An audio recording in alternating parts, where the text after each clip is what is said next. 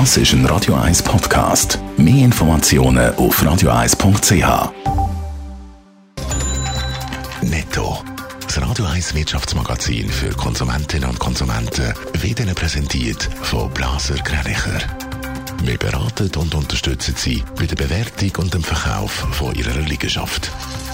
blasergreinicher.ch Die Meldung jetzt aber in Margolin. Kreditkarte wird in der Corona-Krise so viel genutzt wie noch nie.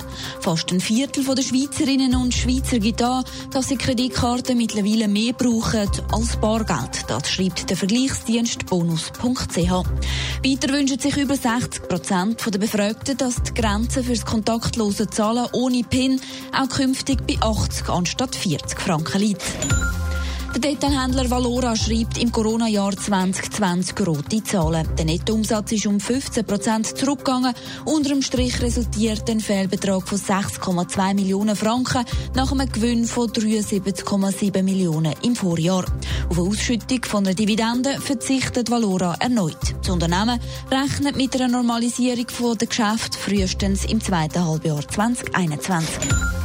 Die US-Notenbank hebt weiterhin an ihrer lockeren Tiefzinspolitik fest. Das trotz steigender Konjunkturhoffnungen an den Finanzmärkten. Laut dem Notenbankchef Jerome Powell braucht die US-Wirtschaft weiterhin Unterstützung.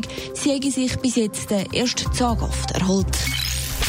Museen, Zoos und Kleiderläden sind alle dürften heute Nachmittag gespannt vor dem Bildschirm sitzen, wenn der Bundesrat die ersten Lockerungsschritte vom zweiten Shutdown verkündet. Sie dürften damit rechnen, dass sie ab dem Montag wieder Besucherinnen und Besucher und Kundinnen und Kunden dürfen begrüßen. Ein bisschen angespannter hingegen ist vermutlich die Stimmung bei den Gastronomen Sabrina Margolin. Ja, sie sind nämlich das grosse Gesprächsthema heute. Aussenbereich der Restaurants auf, alle Restaurants auf. Wenn ja, ab wann? 1. März 22 20. März oder doch erst ab dem 1. April.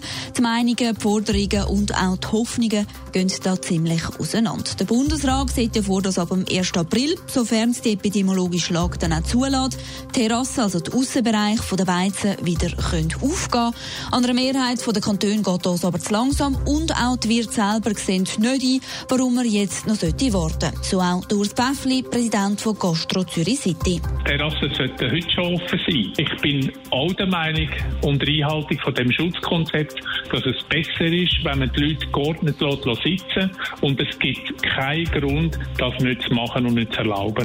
Und auch die Gesundheitskommission vom Nationalrat hat für eine schnelle Öffnung plädiert. Klar ist aber, ein Haufen Wirte hat schon ziemlich übel bereicht in den letzten Monaten. Der Bund zerstört die Gastrobranche, liest man heute in der NZZ. Und das stimmt gewissermaßen. Fast 164.000 Restaurants, Bars und Clubs in der Schweiz sind aktuell geschlossen. Laut den jüngsten Daten von der Konjunkturforschungsstelle von der ETH Zürich sehen sich 59 Prozent der Restaurants und 47 Prozent der Hotels als stark oder sehr stark gefördert. Im letzten Jahr hat fast jeder Betrieb, jeder dritte Betrieb einen Umsatzrückgang von mehr als 50 Prozent verzeichnet und laut dem Branchenverband GastroSwiss sind aktuell 100.000 Stellen akut gefördert. Netto, das Radio 1 Wirtschaftsmagazin für Konsumentinnen und Konsumenten.